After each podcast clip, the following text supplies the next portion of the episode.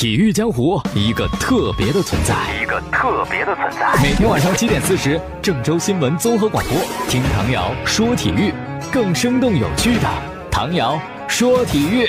各位听众朋友，大家好，还有蜻蜓的网友朋友，大家好，欢迎收听唐瑶说体育。嗯，先说两场比赛，一场是昨天晚上我们中国足协的超级杯比赛，在苏州的奥体中心进行那个球场，看起来还是很漂亮的。对阵双方呢是上赛季的中超冠军上海上港，以及上赛季的足协杯冠军北京国安。其实联赛冠军和杯赛冠军呢，它是有区别的。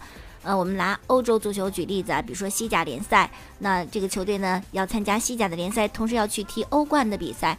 按照这个冠军来讲，从金球奖的评选上来看，好像你获得欧冠冠军，呃，分量更重一些，含金量更高一些。然后你拿到欧冠冠军，等同于你可以获得当年的金球奖。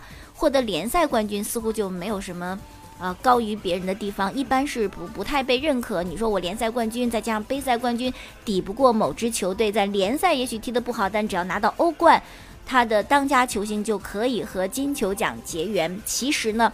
任何的杯赛的偶然性都是非常大的，它的时间首先并不是特别的长，呃，比如说世界杯也就是一个月的时间，那么在一个赛季当中贯穿的类似西甲的国王杯呀，啊，英格兰的足总杯啊等等，它其实你综合时间加起来也不如联赛那么漫长。其实联赛是真正考验一支球队它的硬实力怎么样。他的呃打法，他的人才的储备，然后板凳的深度怎么样，是关系很多的综合的原因。如果能够拿到联赛冠军，这个球队应该是非常的成熟，而且综合能力都很好。但杯赛呢是有偶然因素的，比如说首先一个抽签儿，到了淘汰赛抽签儿是运气，你抽得好，你晋级就非常的简单。呃，甚至呢还有一些偶然的因素，你比如说联赛吧，你。偶然的一次裁判的错判误判，可能不会起到特别，呃关键的这样一个作用。但是杯赛就不是这样了，特别是淘汰赛，是吧？一场裁判有什么误判，可能就导致你对手就出局了，你就你就晋级了啊！一个误判可以导致很多的比赛结果就发生了这种天翻地覆的颠倒性的变化。而在联赛，一场误判可能起不了这么大的作用，杯赛当中一场误判就可以起到这么大的作用。所以说呢。嗯，联赛的冠军，我认为其实一个球队他真正的，呃，遭受到了考验，然后如果能够闯过来拿到联赛冠军，他其实更能证明这个球队的实力。而杯赛有时候是有偶然因素的，所以我们在昨天的比赛当中也可以看出来，说了这么多就想证明，拿到联赛冠军的上海上港，即使走了吴磊，他这个球队更加的成熟，更加的稳健啊。然后北京国安拿到的是足协杯的冠军，他其实夺冠的难度我觉得没有联赛那么难啊，因此呢，你也可以从比赛当中看到北京国安的水平、能力、机会是要比上港小的。当然了，北京国安的丢球丢得非常的意外，使他们一一时有些懵。然后呢，四分钟的时间里边丢了两个球。才使得翻盘无望。如果当时丢了第一个球，北京国安能够打起精神来，及早的做一些换人的调整，那比赛也未可知就是国安输啊。应该也说明国安的这个主教练，包括队员，嗯，主教练的排兵布阵、临场换人、临场指挥，而队员的这种心理的承受力，还都是出了一些问题。讲讲上港的进球，发生在下半场的第六十一分钟。蔡慧康断球的时候呢，把球送到了球门的左侧，王申超无人盯防的情况下插上打远角得分。这个球很有偶然性，北京国安的后卫是出现了一些问题。四分钟之后，第六十五分钟呢，上港在北京国安的禁区附近有一个连续的配合。奥斯卡呢是巧妙的让过了王申超的送球，把这球呢就让给了吕文君。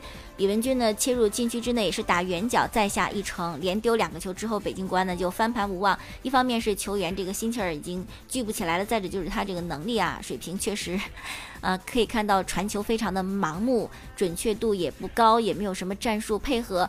第七十分钟的时候呢，是中国职业足球历史上首位规划球员。侯永永的替补上场，他上场以后呢，有一次机会，但是打在了球门员啊守门员的身上，因为上港队的干扰吧，这个球也没有能够打上力量，但是可以看见他的跑位意识还都是不错的。这样最终上海上港二比零战胜北京国安，首次参加超级杯就拿到了超级杯的冠军。远在西班牙的吴磊也给前东家前队友发来信息表示祝贺。说到上港夺冠呢，背后还有一个故事，真的很惊险，也非常有意思啊。因为超级杯呢，也还跟中超联赛的规则是一样的，首发必须要有一名 U 二十三的球员。国安的 U 二十三首发呢是门将郭全博，上港的 U 二十三首发是魏震，然后呢，其他还要有 U 二三的球员上场。那么到底上多少个人呢？等同于你首发。等同于你上场外援的人数。如果你这个球队上了三名外援，你就得连首发带替补，也要上够三名 U 二十三的球员。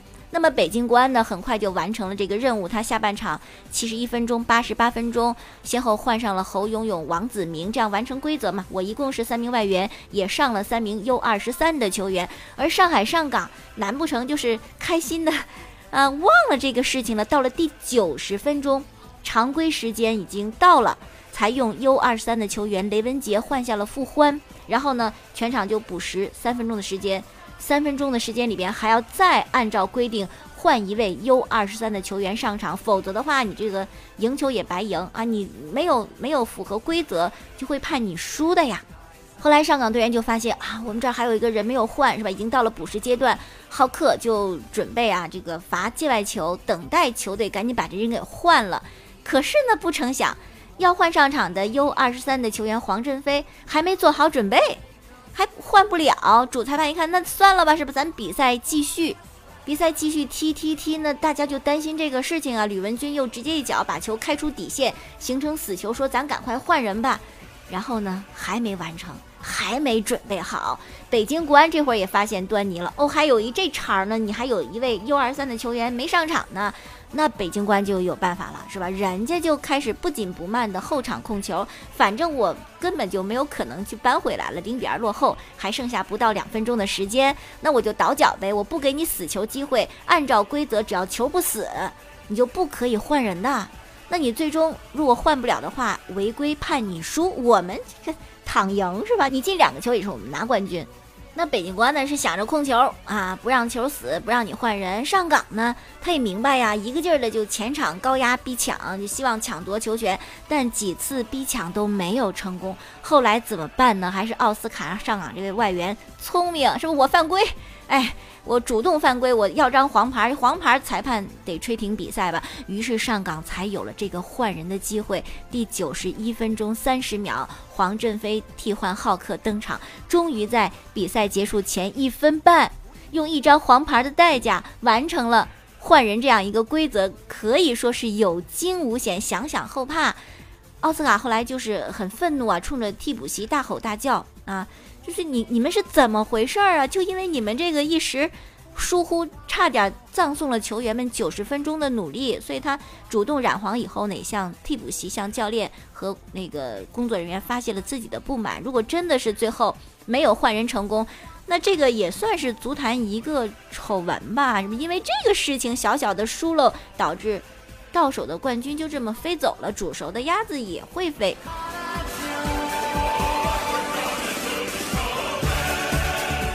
到，这场比赛超级杯，我们再说的是西甲。今天凌晨那场赛事，巴萨客场对阵塞维利亚，塞维利亚也算是西班牙的一支老牌强队。果然，客场踢球不好踢啊！尤其巴塞罗那，其实，呃，这个球队也呈现老迈的状态，现在。这个并不是表现得非常的好，包括欧冠对里昂，联赛当中有时候对一些球队踢不出来啊，找不着状态，找不着感觉。结果这个客场对塞维利亚的比赛先丢球，上半场纳瓦斯先破门得分，塞维利亚一比零领先巴萨，还好有梅西凌空展台，漂亮了，扳平比分。但是人家又进一个啊，梅尔卡多破门得分。这样呢，上半场结束等于是塞维利亚二比一领先巴塞罗那，怎么办呢？不有那句话吗？绝境当中看梅西啊！下半场就是梅西右脚兜射又扳平比分，中场前挑射破门。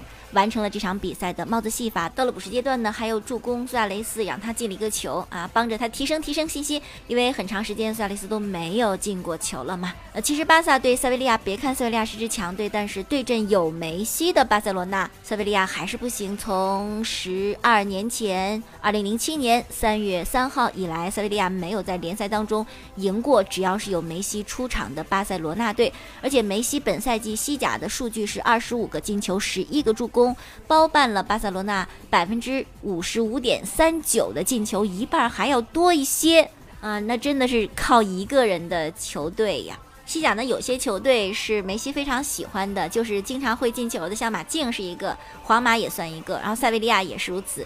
梅西对阵塞维利亚是三十五场比赛，一共进了三十六个进球，等于是每场都会进一个哈。而且你要看梅西场上的热点图，哇，真的是操心的跟保姆似的。上半场呢就管球队的推进，下半场呢管球队的前插。感觉三十多岁的梅西一条老命都快跑死了哈，但他这个戴帽子戏法有助攻这个全场的表现，不但是西班牙媒体给他打十分，而且我们的很多足球的解说呀、大咖也都认为梅西真的特别神啊，在关键时刻拯救巴萨非常非常的精彩，可能真的是当世第一人，像体世界体育报吧，他就是一个英语单词，也就是的 yes 啊，然后大概意思就是他确实是。当时敌人是的哈，就这么一个，包括莱因克尔一个非常有名的梅吹也在说梅西啊，就大家都在赞赏他这场比赛的表现，也确实如此，是他生涯的第五十个帽子戏法。要说巴塞罗那对阵的对手塞维利亚踢得相当好了，而且两度在比分上取得领先，也限制了巴塞罗那的进攻。基本上巴萨上半场没什么机会，防也防不住，退防也回不来，中场也传不出球，前锋像苏亚雷斯状态也很差，真的是靠着梅西。所以说嘛，人家塞维利亚也间接的不太服气啊。中后卫戈麦斯就说了，也就是最好的人影响了比赛嘛，是吧？我们已经做得非常了不起了，但是我们很难去抵挡这个最好的人。他们的教练马钦也表示说，呃，不知道如何限制。最好的球员很难去阻止，包括他们的体育总监也说到了，确实这场比赛应该是靠梅西的个人能力。哎呀，急需帮手啊！苏亚雷斯赶紧找回状态吧。这个赛季，包括上个赛季下半程，已经是感觉不是特别的好，也许是年纪的关系啊。但这次通过他那个补射那一脚，好像。有点回升啊，希望能够达到最好的状态，因为确实巴塞罗那想要在三线作战当中都取得很好的成绩，特别是赛前跟球迷承诺的拿到欧冠冠军，不只不能只靠梅西一个人啊，其他人都得给力。苏亚雷斯是一个，还有就是库蒂尼奥，他是踢七号，之前谁的位置啊？是不是？你在这样一个关键的位置，如果还是这么一副老老迈的就没有生气的状态，真的是要扯巴萨的后腿。好了，再来说一说乒乓球的奥运冠军马龙，在前两天呢宣布，因为膝盖的伤势退出了世乒赛的直通赛。这是在我们这个乒乓球队内部的一个选拔赛，因为参加世乒赛嘛，到底让谁参加，让让谁不参加呢？哈。你教练决定似乎不能服众，咱们就打这个对抗赛，谁的成绩最好，那就是他了。因为只能是男女各一名参加布达佩斯的世乒赛，有这么一个单打的资格啊，就得去争。但是马龙呢退出了，因为膝盖的伤势，很害怕呢在这样高强度的对抗当中旧伤复发嘛，啊就歇着吧。他的那个教练张雷呢就说了，马龙的伤病特别严重。啊，就已经很担心了，怕他参加不了东京奥运会。而且除了伤病这方面呢，还有就是马龙的竞技状态就没练过，等于是没练，就治疗疾病了，是吧？你就算伤好了，你的状态、竞技水平行不行，也是一个未知数。跟马龙差不多的就是张继科，因为也是近期没有系统的训练，也退出了这次的呃世乒赛的直通选拔赛。再说一事儿啊，著名的网球运动员李娜曾经写过一本自传，叫《独自上场》，你这个名字起的还蛮好的。现在呢，根据这本书呢改编了电影，电影的名字很直白，就叫《李娜》，正是在澳大利亚的墨尔本杀青。我们之前介绍过一次澳网决赛的时候，胡歌还去，就猜是不是胡歌要演李娜的丈夫江山，演这么一个角色哈。相信不久呢。电影就会正式的跟李娜的球迷还有影迷见面。再说一个事儿呢，是一个小朋友，他叫殷如迪。呃，哎，如果了解点情况，就知道他是著名的导演英达跟编剧梁欢的孩子。嗯，为什么要提到英如迪呢？因为前几天呢，在大陆冰球联赛新一轮的比赛当中，昆仑红星万科龙队在主场战胜了弗拉迪沃斯托克海军上将队，比分是六比三，昆仑红星队获胜。英如迪呢就打进了中国本土球员的历史第一球。英如迪呢，呃，从小就练习冰球了。九岁的时候呢，就送到了冰球特别发达的美国芝加哥去生活学习，继续训练，然后就一直是中国冰球青年队的主力球员。二零一六年的时候呢，是签约了北京昆仑红星冰球俱乐部，成为一名职业球员。他也是。大陆冰球联赛第四小的球员，那么大陆冰球联赛跟北美冰球联赛呢并列为世界最顶级的两大冰球联赛，应该说还是殷如迪的水准不错啊。还有一事儿也非常有趣，嗯，二零二四巴黎奥委会他们在前两天呢向国际奥委会上报了追加项目的候选，有霹雳舞、滑板、冲浪和攀岩。霹雳舞呢是一种难度比较高的街舞舞步啊，很重视舞步的技巧性，应该是在一九七零年左右吧，起源于美国纽约市的布朗克斯区。不知道大家会不会跳霹雳舞？对这个舞蹈怎么看哈？它曾经是被看作不务正业啊，好像一些社会青年才会跳这个舞步。所以说呢，当二零一八年它被列为布宜诺斯艾利斯青奥会正式比赛项目的时候，人们还是非常的开心和惊喜。那么上报了这个追加项目候选之后呢，接下来国际奥委会就会对这四个运动进行审核。